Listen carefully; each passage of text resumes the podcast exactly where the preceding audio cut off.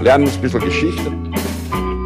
Lernen ein bisschen Geschichte, dann werden Sie sehen, der Reporter, wie das sich damals entwickelt hat.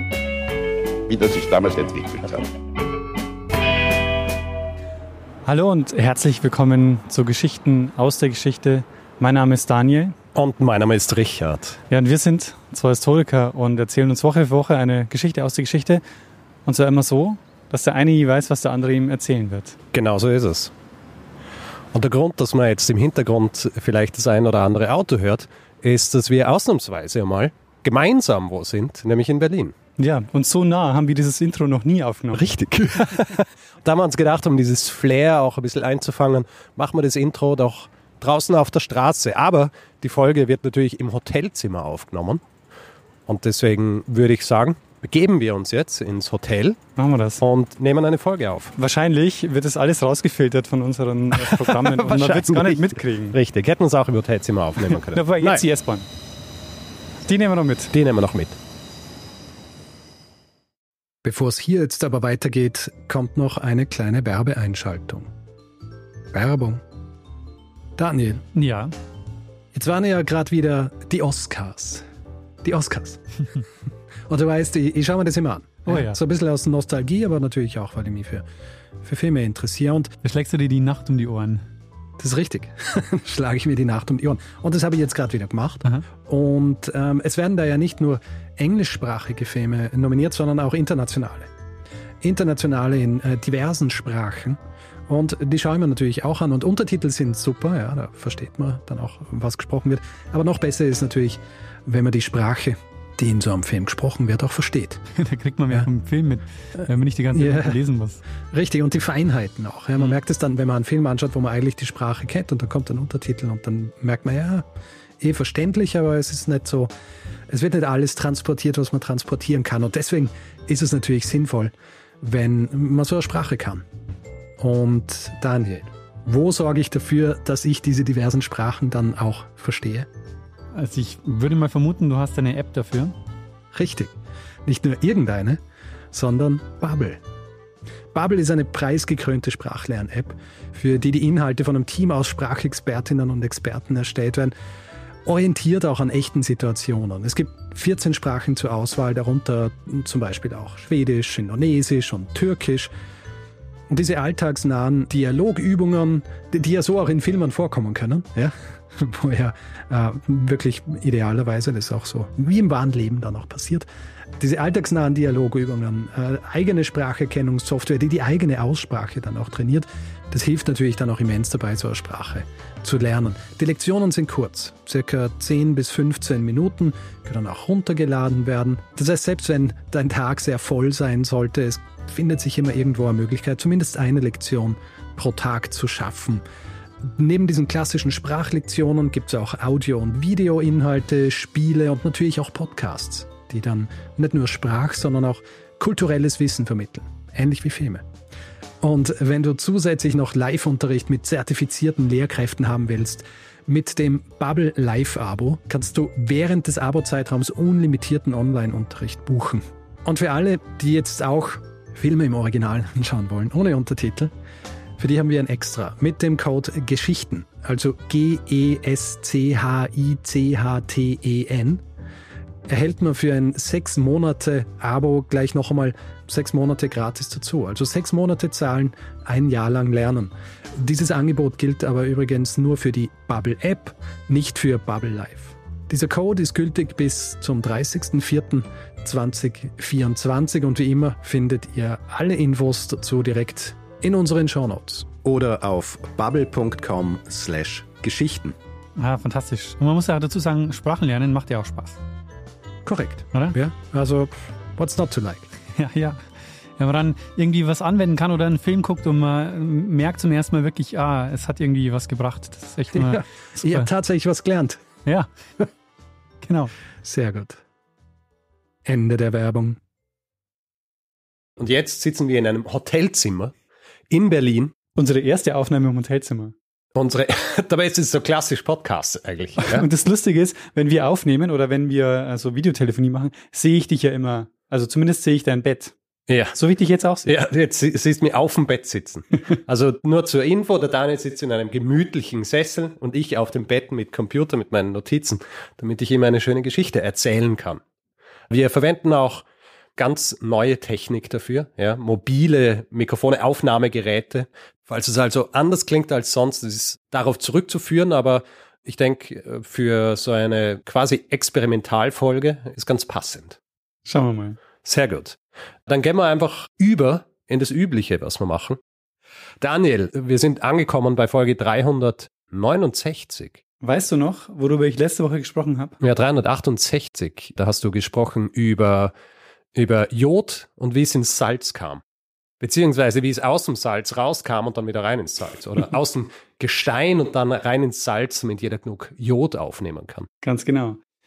Gab auch sehr viel Feedback dazu, weil natürlich auch Salz ja auch so ein großes Thema ist. Und ich habe ja versucht, so ein bisschen diese Geschichte der Salinen zu erzählen und auch der Handelswege und habe mal so ganz grob angerissen, so die Geschichte des Salzes. Hm. Und wir haben, wenn du dich erinnerst, ganz am Ende habe ich gesagt, dass unser Salz auch angereichert ist, unter anderem mit Folsäure. Ja. Und ich habe so gesagt, ich weiß nicht, was das bedeutet. Da gab es Feedback unter anderem von Andrea, die mir geschrieben hat, weil eigentlich sollte ich das wissen. Folsäure ist nämlich eine Sache, die sollten Schwangere zu sich nehmen, weil Folsäuremangel kann zu offenem Rücken führen. Und deshalb empfiehlt man eben, dass Schwangere Folsäure zu sich nehmen. Und ich hatte das schon im Hinterkopf, aber ich wusste es deshalb nicht, weil man bekommt so als Schwangere so einen ganzen, ähm, es ist So einen ganzen Apparat an unterschiedlichen Medikationen, so ein Gemisch. so ein Gemisch, genau. Und da ist unter anderem Folsäure drin. Deshalb wusste ich die Folsäure nicht extra. Ja. Aber Folsäure ist mit eines der wichtigsten Dinge, die man dazu nehmen sollte. Also man sollte eigentlich die Folsäurebestände im Körper schon voll haben, wenn man, also in dem Moment, wo man Kinderwunsch hat, sollte man schon anfangen, Folsäure zu sich zu nehmen. Und Leute, die nicht schwanger werden können, wenn die Folsäure so regelmäßig aufnehmen, das ist äh, egal. Guter Punkt. Folsäure ist nämlich auch für andere Leute, also für Leute, die nicht schwanger werden wollen, gut, denn Folsäuremangel führt zu Müdigkeit, Blutarmut und Appetitlosigkeit. Oi. Ja. Appetitlosigkeit, ich habe sicher keinen Folsäuremangel. Sehr gut. Das äh, restliche Feedback kommt dann in den nächsten Feedback. Sehr gut. Das bedeutet, ich kann meine Bettfolge hier jetzt starten. Absolut. Und du hast schon angekündigt, ich sitze nicht umsonst in diesem Ja. neuen Sessel. Wirst schon sehen. Na cool. Ja. Es hat äh, alles seine Gründe.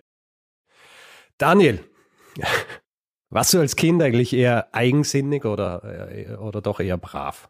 Ich glaube, ich war sehr brav. Was brav? Ja. Hast du immer die Haare schneiden lassen? Ich denke schon, also daran kann ich mich nie Ja. erinnern, aber Hast du eine Suppe gegessen? ähm, ich denke ja. Beim Gehen auch nicht so geträumt, in die Luft geschaut und solche Dinge? nee. Auch nicht so mit Feuer und anderen gefährlichen Dingen gespielt? Ma, weiß, meine Mutter hört zu. Mhm. Ich weiß nicht, ob ich das. Naja, Daniel, all diese Dinge, die ich jetzt aufgezählt habe, ja, wurde tausenden Kindern ab 1845 näher gebracht, ja, beziehungsweise die Notwendigkeit, diesen Gefahren zu entgehen, ihnen zu zeigen, was sie nicht machen sollen. Und du weißt es wahrscheinlich schon, weil jeder kennt's, welches Buch ich meine, in dem diese Dinge näher gebracht wurden. Ist das der Struwwelpeter? Der Struwwelpeter.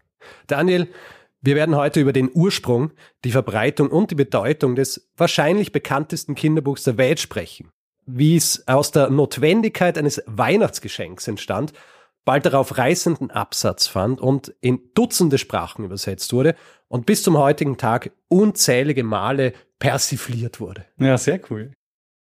Die Ursprungsgeschichte, also die Genese dieses Klassikers ist mittlerweile schon ziemlich mythologisiert. Ja. Mhm. Sie geht folgendermaßen.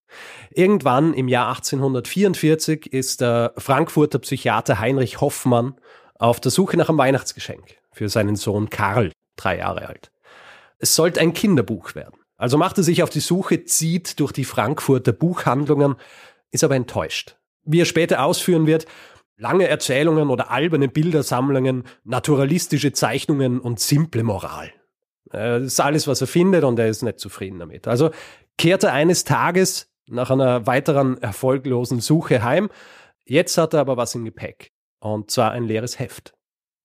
Er beginnt zu zeichnen und zu reimen, bis er schließlich die Urform dessen, was wir heute als den Struwwelpeter kennen, beisammen hat.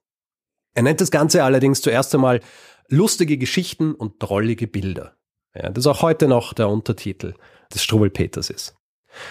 Weihnachten 1844 kommt, er hat das kleine Büchlein jetzt auch binden lassen und Karl, sein Sohn, scheint auch zufrieden zu sein. Noch ist keine Rede davon, das ganze Ding zu veröffentlichen, aber bald kommt so von mehreren Seiten der Rat, das Ganze doch irgendwie veröffentlichen zu lassen. Also einerseits von Gästen, von Verwandten, die kurz nach Weihnachten zu ihnen kommen, die das Buch sehen und die dann sagen, und ich zitiere hier jetzt die Worte Hoffmanns, das musst du drucken lassen. Das darf der Junge nicht, wie zu erwarten ist, in ein paar Tagen zerreißen. es kommt auch aus einer anderen Richtung. Hoffmann war nämlich Mitglied der Demokratischen Gesellschaft Tutti Frutti. Hm. Ja, du denkst jetzt, hm, kenne ich eigentlich aus einer Show aus den 80er. Ja, ja, genau. Hat damit nichts zu tun. Ja, muss ich, muss ich gleich sagen. Wer war da? Hugo Erwin Balder. Hugo Egon Balder. Egon. Ja, ja genau. Ursprünglich italienisch, glaube ich, oder?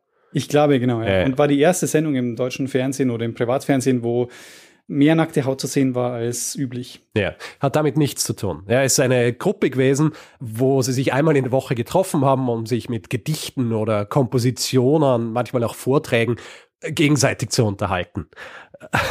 Wie der Name schon vermuten lässt, hat auch jedes Mitglied dieser Gesellschaft einen eigenen Früchte- oder Gemüsenamen gehabt. Ja? Und Hoffmann trägt jetzt also als Frutto Zwiebel das war sein Name, trägt als Brutto-Zwiebel der Gesellschaft bei einem Treffen am 18. Jänner 1845, also knapp drei Wochen nach Weihnachten, diese neuen Geschichten vor. Und zu diesem Zeitpunkt sind es die folgenden. Die Geschichte vom bösen Friedrich, die Geschichten von den schwarzen Buben, die Geschichte vom wilden Jäger, die Geschichte vom Suppenkasper, die Geschichte vom Daumenlutscher und der Struwelpeter.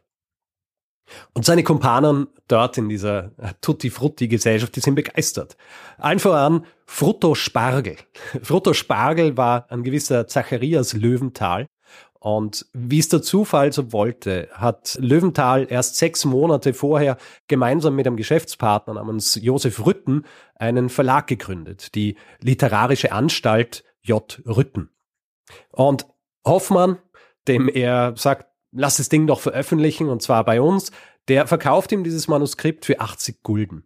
Damit, wie er später sagen wird, war ich nachts 11 Uhr, fast ohne es zu wissen, was ich getan hatte, mit einem Male ein Jugendliterat geworden. Ausnahmsweise gibt's bei dieser Mythologie der Entstehung eigentlich kaum was anzuzweifeln. Walter Sauer, Linguist, Medievist und einer der Experten, äh, was Struwelpeter angeht, der hat aber unter anderem herausgefunden, dass es gut möglich ist, dass einige dieser Zeichnungen und Verse, die Hoffmann im Struwelpeter verewigt hat, tatsächlich schon im Zuge seiner Arbeit zustande gekommen sind.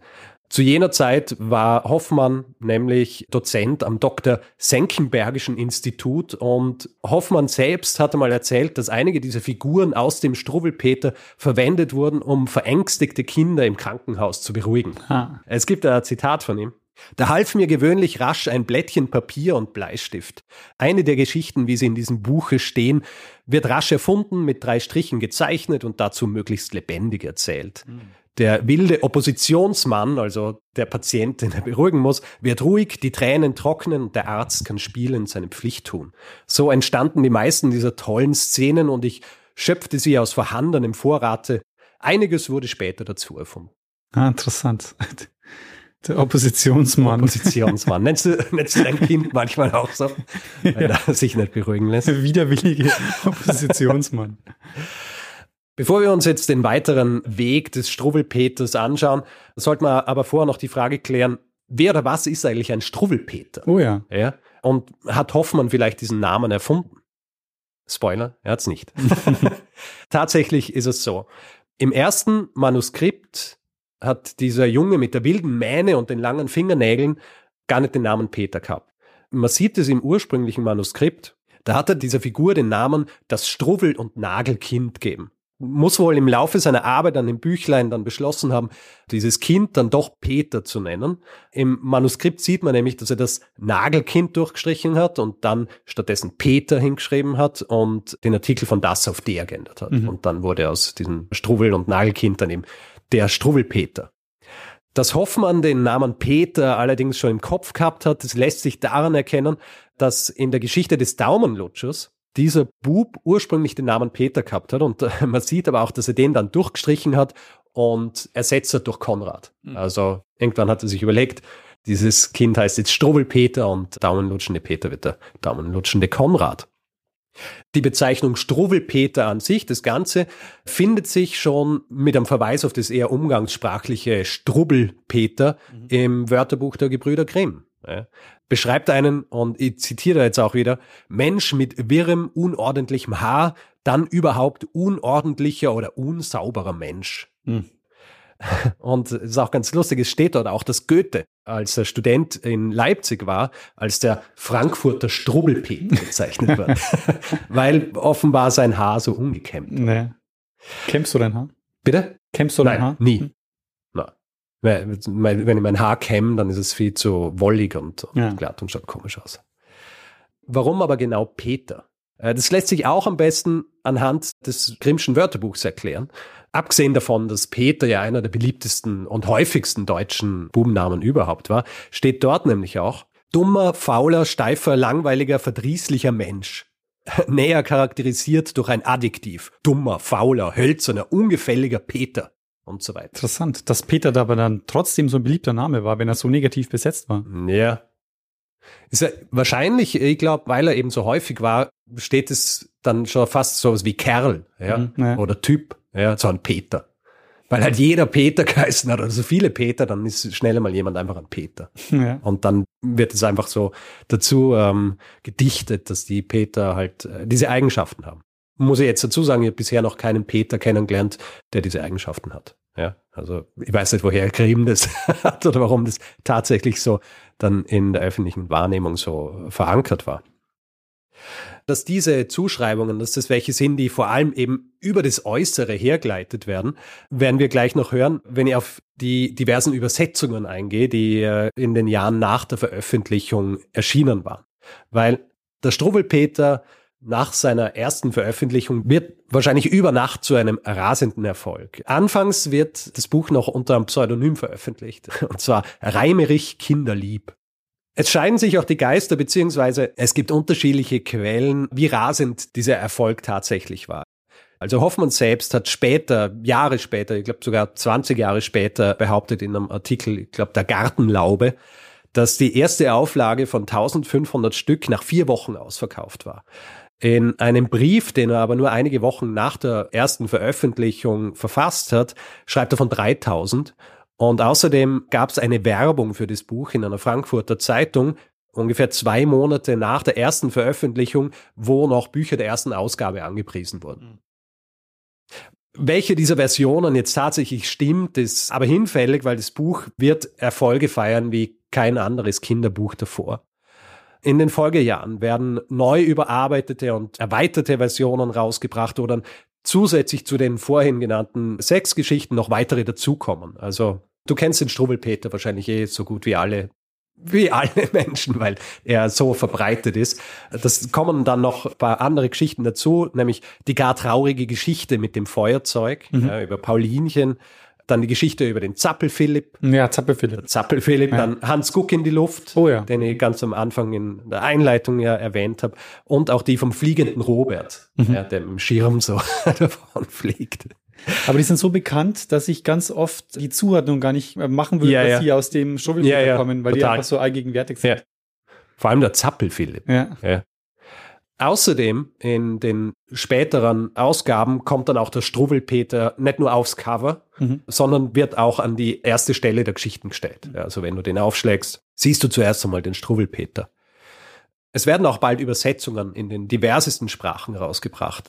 Der berühmteste Übersetzer in die englische Sprache übrigens ist jener Mann, den du zu Beginn der letzten Folge erwähnt hast. Mark Twain. Richtig. Mark Twain übersetzt den Struwelpeter. Ich werde nachher noch ein bisschen was über die Eigenheiten der diversen Übersetzungen erzählen.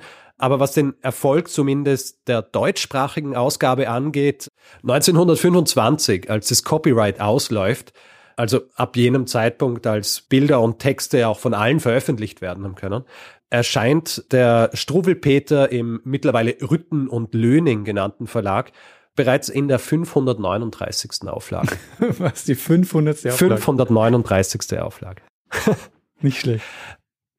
Warum war das Buch jetzt so erfolgreich? Ja. ja. Die Gründe dafür sind vielfältig. Auf ein paar werde ich eingehen und zwei der wichtigsten Gründe nenne ich aber gleich.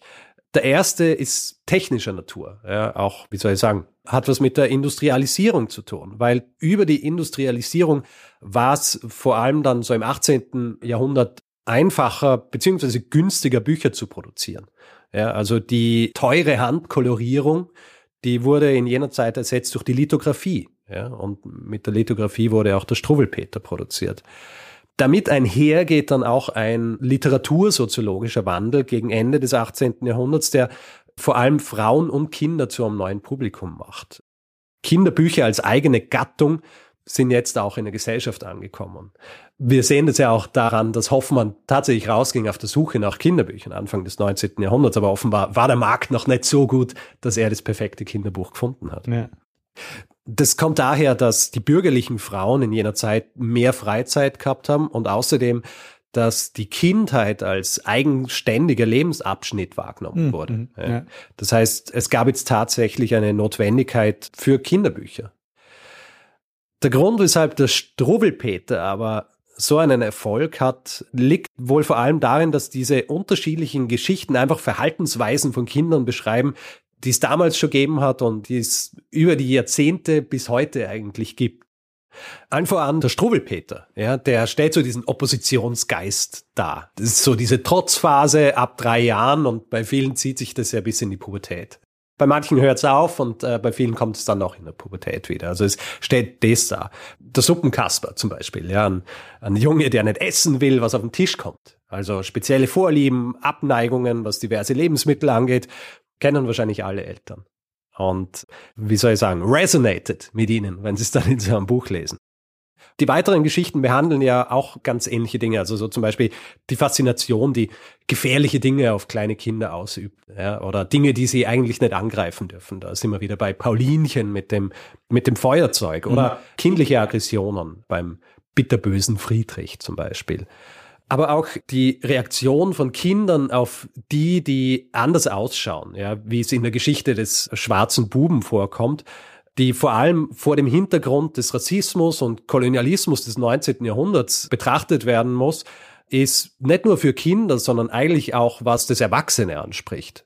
Und damit wären wir eigentlich auch schon beim springenden Punkt, was den Erfolg dieses Buchs angeht. Weil ich glaube, es ist nicht vermessen zu behaupten, dass der Struwwelpeter vor allem deshalb so erfolgreich war, weil er nicht nur das augenscheinliche Publikum, also Kinder angesprochen hat, sondern vor allem auch die Eltern, also Erwachsene.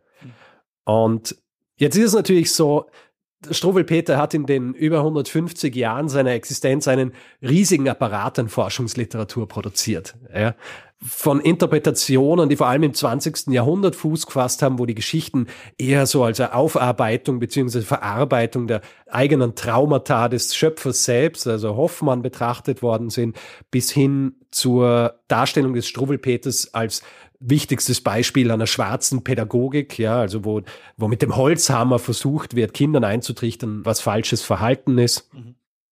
Tatsächlich kann man, wie die Philologin Joanna Dibietz-Geier es in einem Buchbeitrag aus dem Jahr 2020 getan hat, Bewertungen des Struwwelpeters in alle möglichen Richtungen finden. Ob das jetzt schwarze Pädagogik war und deswegen so erfolgreich, also so symptomatisch fürs 19. Jahrhundert, mhm. oder ob es tatsächlich ein bisschen mehr war und deswegen diesen großen Erfolg gehabt hat. Also zuvorderst in der Bewertung steht natürlich diese Pädagogik der Angst, ja, typisch fürs 19. Jahrhundert, Sie zitiert hier auch einen Forscher, der von der germanischen Perversion, dem Trübsinn und der Folter schreibt, der dieser fest geschrieben ist in diesem Werk.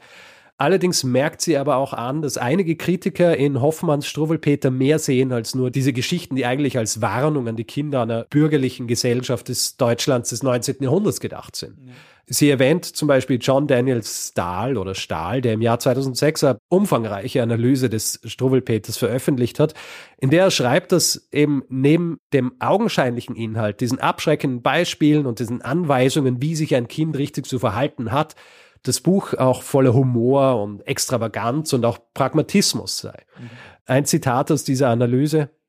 There is an undercurrent of anarchic energy running through this work that is not entirely contained by the moralistic frame. Also auf Deutsch, es gibt so diesen Unterton anarchischer Energie, der durch dieses Werk fließt, der nicht vollständig durch den moralistischen Rahmen begrenzt wird. Und bei der Bewertung dürfen wir natürlich auch nicht so diesen historischen Kontext aus den Augen verlieren, weil wenn du dir nämlich die Geschichten genau anschaust, dann erkennst du, dass zwar die Konsequenzen dieses Fehlverhaltens der diversen Kinder oder Charaktere sehr drastisch dargestellt wird, es aber vom Erzähler keinen zusätzlichen Tadel gibt. Mhm. Ja? Zum Beispiel ein Satz wie, und das passiert Kindern, die ihre Suppe nicht essen. So und die Moral von der Geschichte? Ja, genau. Und es wird auch nicht darauf eingegangen, dass die Kinder dann nicht Reue zeigen für ihr Verhalten, ja, oder sogar Besserung versprechen oder sowas. Das wird alles ausgeklammert. Das bedeutet, dass viele, die zu jener Zeit diese Bücher gelesen haben, das vor allem deshalb gern gemacht haben, weil diese Didaktik, die sie zu jener Zeit gewöhnt waren, die war hier absent. Ja, die hat es einfach nicht gegeben. Stattdessen was, wo sie sich eher an dieser teils subversiven Art der Illustration erfreuen haben können. Die Bilder, die von Hoffmann gezeichnet sind und die ja sehr, sehr ausdrucksstark sind und außergewöhnlich waren für die Zeit. Im 20. Jahrhundert ist dann gerade umgekehrt. Ja, da wird natürlich gezeigt, ja, das ist ja sehr didaktisch hier, weil hier wird versucht, mit diesen Negativbeispielen den Kindern einzutrichtern, was falsch und äh, was richtig ist. Und es ist genau diese Zwiespältigkeit, diese Mehrdeutigkeit, die laut Joanna Dibietskaya der Grund ist, warum das Struwwelpeter die Jahrzehnte, mittlerweile ja schon fast zwei Jahrhunderte seit seiner Erstveröffentlichung überstanden hat. Es ist eine Mehrdeutigkeit, die allerdings im Zuge der Dutzenden Übersetzungen öfter mal verloren gegangen ist oder zumindest dahingehend manipuliert worden ist, um an die jeweiligen kulturellen Rahmenbedingungen angepasst zu werden. Ich habe ja Mark Twain erwähnt, mhm. wo das wie bei vielen anderen Übersetzungen schon im Titel sichtbar wird. Hier wird der Struwwelpeter nämlich vom strubelhaarigen Kind zum schlampigen Kind, in dem Mark Twain das Buch Slovenly Peter nennt. Und Slovenly ist halt so schlampig. Das heißt, vom Äußeren wird dann gleich auf das, das Innere geschlossen. Die schwedische Übersetzung, die heißt Pelle Snusk, äh, von der Kurzform für Pelle Jöns, was Clown, aber auch Hanswurst bedeutet. Mhm. Ja. Der gesamte Titel bedeutet dann so viel wie schmutziger Clown. Und hier wird auch dann auf ein schmutziges Kind geschlossen, obwohl die Art und Weise, wie der Struwwelpeter vor allem in späteren Ausgaben dargestellt wird, eigentlich gar nicht schmutzig ist. Er hat strubbelige Haare, hat lange Fingernägel, aber die Kleidung ist sehr ordentlich. So schön gebügeltes Hemd und weißer Kragen und so weiter.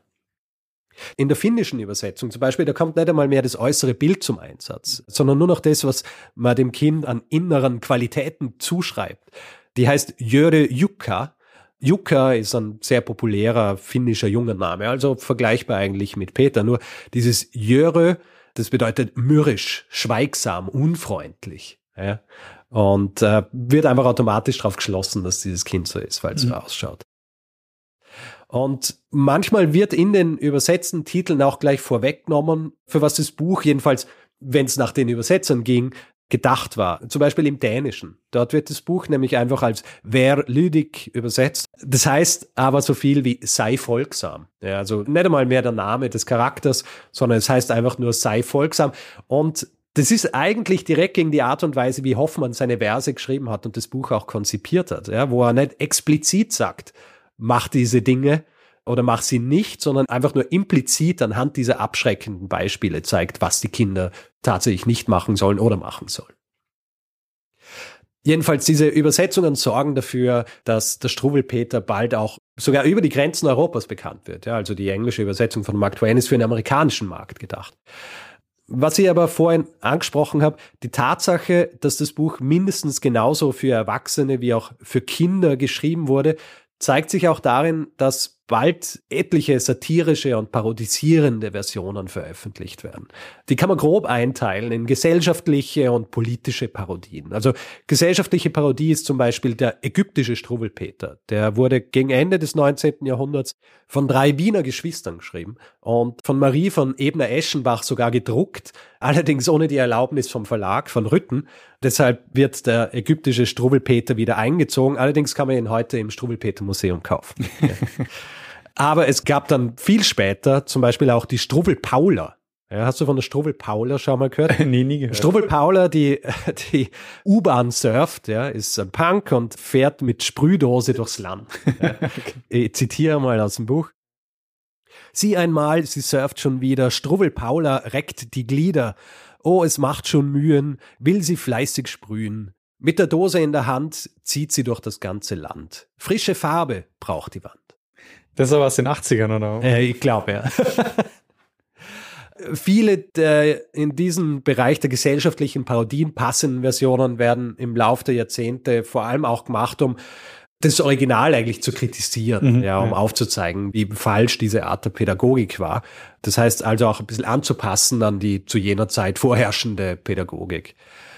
Politische Parodien sind allerdings weit zahlreicher als diese gesellschaftlichen, weil sie natürlich im Lauf der Jahrzehnte auf so viele unterschiedliche Dinge von allen möglichen Seiten angewandt werden können, von allen möglichen Seiten des politischen Spektrums, wenn man so will. Also sogar schon im Jahr 1848, also erst drei Jahre nach der ersten Veröffentlichung, gibt's einen Struwelpeter, der als Revolutionär auftritt. Ja, 1848 ist ja das große Revolutionsjahr. 1903 kommt der neue Reichstagsstruwelpeter raus. 1903 war die Sozialdemokratische Partei, also die SPD, die stärkste Partei im Parlament und der Autor dieses Struwelpeters, Anton Noder, der unter dem Pseudonym A. Denora schreibt, nimmt zum Beispiel den Suppenkasper mit seinem Nein, meine Suppe esse ich nicht und so weiter her und macht daraus, lasst sie nicht herein, wir brauchen keine Sozi, nein. Und auch 1914, kurz nach Beginn des Ersten Weltkriegs, erscheint eine neue Parodie, diesmal allerdings in England unter dem Titel Swollen-Headed William die als antideutsche Parodie auf Wilhelm II. gedacht. Mhm. Ja, den, den Kaiser. Und man sieht ihn in Militäruniform und sein Kopf ist tatsächlich aufgeblasen wie ein Ballon. Und damit wird eben vor allem auf äh, Kaiser Wilhelms Vorstellung seiner Herrscheraufgabe eingegangen, ja, auf seine Vorliebe für Prunk und militärische Paraden und diese daraus resultierende Überschätzung des Soldatentums in der deutschen Gesellschaft. Und Anfang der 30er kommt eine neue Parodie aus England, diesmal von Hubert Wolf unter dem Pseudonym Eustros, also Stechfliege, wo die Zeichen des Faschismus in Deutschland aufgezeigt werden. Etwas direkter wird es dann im Jahr 1941, als der Zweite Weltkrieg ja schon seit zwei Jahren im Gange ist, mit Struwel Hitler. A Nazi Storybook bei Dr. Schrecklichkeit. ja, geschrieben von Robert und Philip Spence. Mhm. Und unterstützt wird diese Version vom damaligen Londoner Zeitungskonzern Daily Sketch. Und diese Parodie wird in hohen Auflagen gedruckt und wird direkt an die Bevölkerung verteilt, vor allem aber auch an die Soldaten. Mhm. Also es ist einfach Propaganda, die hier produziert wird. Auf dem Titel beziehungsweise auf dem Cover ist äh, Karikatur Hitlers auf dem Sockel zu sehen, wie man es eben kennt vom Trubelpeter. Er ist so in Uniform und hat wirres Haar, die Mundwinkel sind nach unten gezogen und statt der langen Nägel spritzt Blut aus seinen Fingern. Hm. Und als Inschrift auf dem Sockel steht Just look at him, there he stands, with his nasty hair and hands. See the horrid blood drops drip from each dirty fingertip, and the Sloven, I declare, never once has combed his hair. Pie crust never could be brittler than the word of Adolf Hitler. Also, schau ihn an, wie er da steht mit seinem grausigen Haar und seinen Händen und wie das Blut von seinen Fingerspitzen tropft. Und der schlampige, Sloven ist hier wieder, wie die ursprüngliche Übersetzung, dieser schlampige, sage ich jetzt aus, hat in seinem Leben noch nie sein Haar gekämmt. Ja. Ja. Und die Kruste eines Kuchens könnte nicht brüchiger sein als das Wort von Adolf Hitler. Ja. In den weiteren Jahrzehnten soll es dann noch einige politische Parodien geben. Vor allem auch während der Zeit der Studentenbewegungen in Deutschland. Also es gibt eine, die heißt Struwelpeter neu frisiert. Und Protagonist ist hier ein karikierter Rainer Langhans ah. ja, von der Kommune 1. Und die Sockelinschrift möchte ich dir nicht vorenthalten. Bitte. Seht einmal, da steht er. Pfui, der Struwelpeter, mag nicht stumm parieren, wagt zu diskutieren. Nationales Ideal, Bürstenschnitt und Kapital, das zieht in den Schmutz eher Garsker Revoluzer. Wie schaut's heute mit dem Struwwelpeter aus? Es gibt ihn heute noch zu kaufen. Der eigentliche Verlag, der eben später in Rütten und Löning umbenannt worden ist, Zacharias Löwenthal, der ja Hoffmann dazu gebracht hat, den Struwwelpeter zu veröffentlichen, der nennt sich nämlich später um zu Karl Friedrich Löning und darf dann auch im Namen erscheinen. Hat es nämlich vorher nicht dürfen, weil er Jude war. Ah, okay. Dieser Verlag veröffentlicht später vor allem auch Bücher linker Autorinnen und Autoren und ist heute Teil des Aufbauverlags. Mhm. Seit 1925, also seit es kein Copyright mehr auf den Struwwelpeter gibt, ist es von allen möglichen unterschiedlichen Verlagen veröffentlicht worden. Wir sind ja in Berlin ja, und ich habe mich hier auf die Suche gemacht, am Kudamm, nach dem Struwwelpeter, äh, ob ich einen finden kann. Und äh, im zweiten Buchladen habe ich ihn schon gefunden. Ja. Diese Ausgabe ist von Esslinger, ist aber nach der Frankfurter Originalausgabe. Also es gab ja immer wieder neue Versionen, wo auch von Hoffmann selbst die Zeichnungen angepasst wurden. Und diese Version ist, glaube ich, auch die, die ich kenne, die noch so ein bisschen, wie soll ich sagen, ein bisschen heftiger ist in der mhm. Darstellung mhm. als die späteren. Also welchem Jahr ist das, was du jetzt gekauft hast? Es steht drauf, Frankfurter Originalausgabe ist natürlich nicht die ganz erste, weil es sind alle Geschichten drin. Das, das ich jetzt gekauft habe, ist aus dem Jahr 2021 und es ist die 21. Auflage dieser Ausgabe. Alles klar, ja. Also da gibt es auch schon genug Auflagen. Und es gibt auch neue Parodien ja, zum Struwwelpeter und damit wären wir schon bei meinem Hinweisgeber für die heutige Folge. Ich habe das Thema schon am Schirm gehabt, irgendwie gedacht, vielleicht einmal was über Struwwelpeter zu machen. Dieser Hinweisgeber war allerdings der Impetus, die Folge genau jetzt zu machen, und zwar während wir gemeinsam in Berlin sind. Es ist nämlich so, Johannes hat nämlich gemeinsam mit seinem Bruder Niklas eine neue Parodie geschrieben und sie heißt Die Abrechnung. Und er hat an meine Adresse zwei Ausgaben geschickt. Eine für mich und eine für dich. Und er hat gemeint, sollte ich jemals eine Folge über den Struwwelpeter machen, dann kann ich danach ja dir diese Ausgabe zuschicken. Ja, und dann habe ich mir gedacht, wenn wir jetzt ja gemeinsam hier sind, dann ist es das Beste, ich mache die Folge hier, weil dann kann ich dir diese Ausgabe gleich geben. Und wenn du diese Schublade hier öffnest, Na, sehr vor cool. der du sitzt, schon vorbereitet. Schon vorbereitet. Ist sogar mit persönlicher Widmung für dich. Die Abrechnung. Die Abrechnung. Okay, also Struwwelpeter, muss man vielleicht noch dazu sagen, hat auch zwei lange Fingernägel. Ja. Äh, der jeweils der Mittelfinger. Richtig. Genau. Also Johannes und Niklas, die Gebrüder Kitzler und illustriert ist das Ganze von Christina Meckelburg. Und ja, die äh, sind schuld daran, dass ich jetzt diese Folge über den Struwwelpeter gemacht habe und es hätte so gut nur in diesem Setting passieren können. Fantastisch, Richard. Sehr, sehr schön.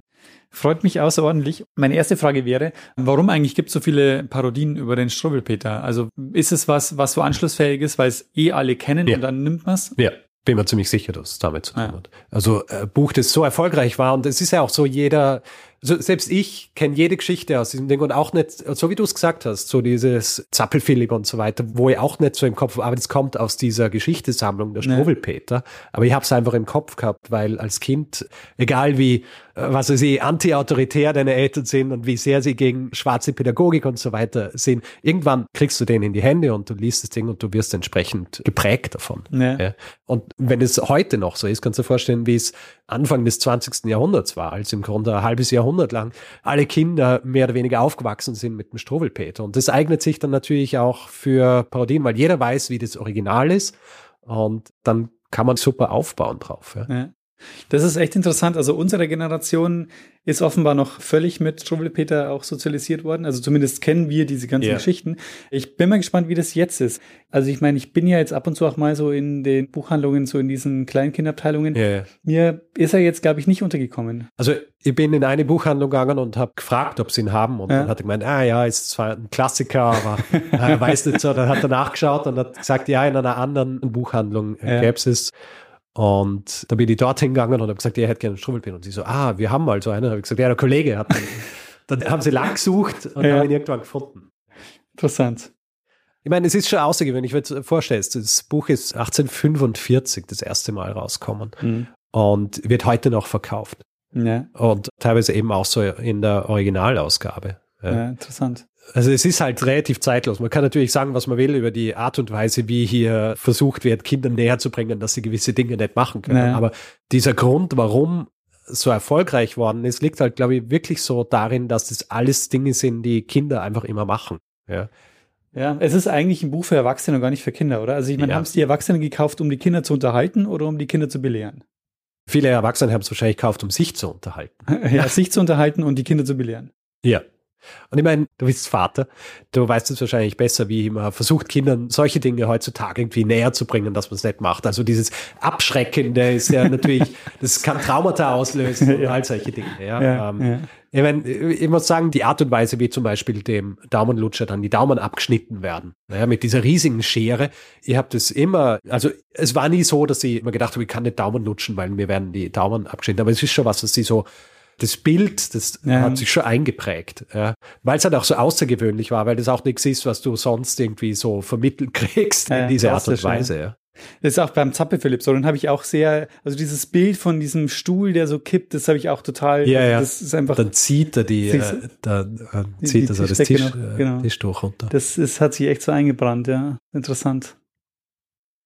Aber gibt es denn vielleicht auch eine Auflage oder eine, eine aktuelle Version, wo man versucht, das auf einer aktuellen pädagogischen Hat's, Linie zu ja, machen? hat es hat's einige gegeben, wo eben auch versucht wird einzugehen. Ich habe die jetzt sicher nicht aufgezählt, aber du, ich meine, weil ich es vorhin erwähnt habe, dieser riesige Apparat. Also es gibt Ja. die, die Philologin, die ich vorhin erwähnt habe, die zitiert hier auch einen anderen Forscher, der spricht von The Struwwelpeter Research Industry.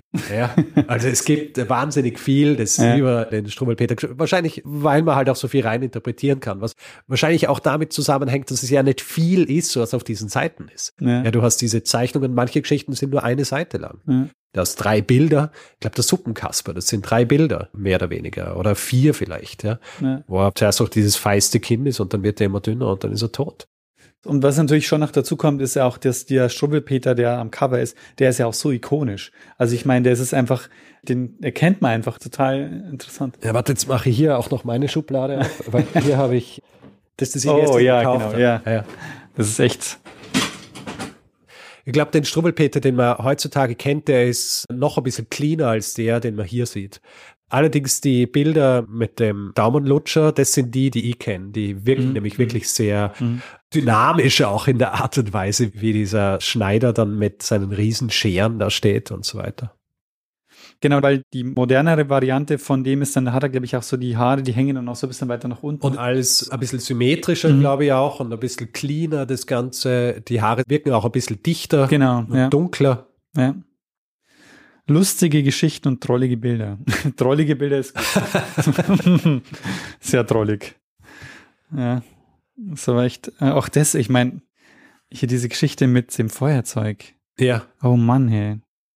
Die weinenden Katzen dann um den Aschehaufen. Eben diese Bilder sind auch die gewesen, die so diesen, ähm, das, was ich vorhin erwähnt habe, was der Forscher gemeint hat, so mit diesem subversiven und auch so anarchische und dieser Humor, der drin steckt, ja. Weil für ein rein moralisierendes Buch zu jener Zeit ist es einfach von den Zeichnungen her zu, zu extravagant, ja, zu Mhm. außergewöhnlich. Ich habe auch gelesen, dass im ursprünglichen Manuskript zum Beispiel die Geschichte, wo das Kind vom Hund gebissen wird, Mhm. da hat Hoffmann ursprünglich mehr Blut spritzen lassen und in seinem Manuskript hat er es aber wieder weggekratzt, ja, Mhm. weil er offenbar gemerkt hat, okay, es ist wahrscheinlich ein bisschen zu viel für seinen dreijährigen Sohn. Es ist echt, ach, oder der Suppenkasper, also wenn man diese Bilder sieht, das ist echt. Oder hier der, der Daumenlutscher. Als die Mutter kommt nach Haus, sieht der Konrad traurig aus. Ohne Daumen steht er dort. Die sind alle beide fort.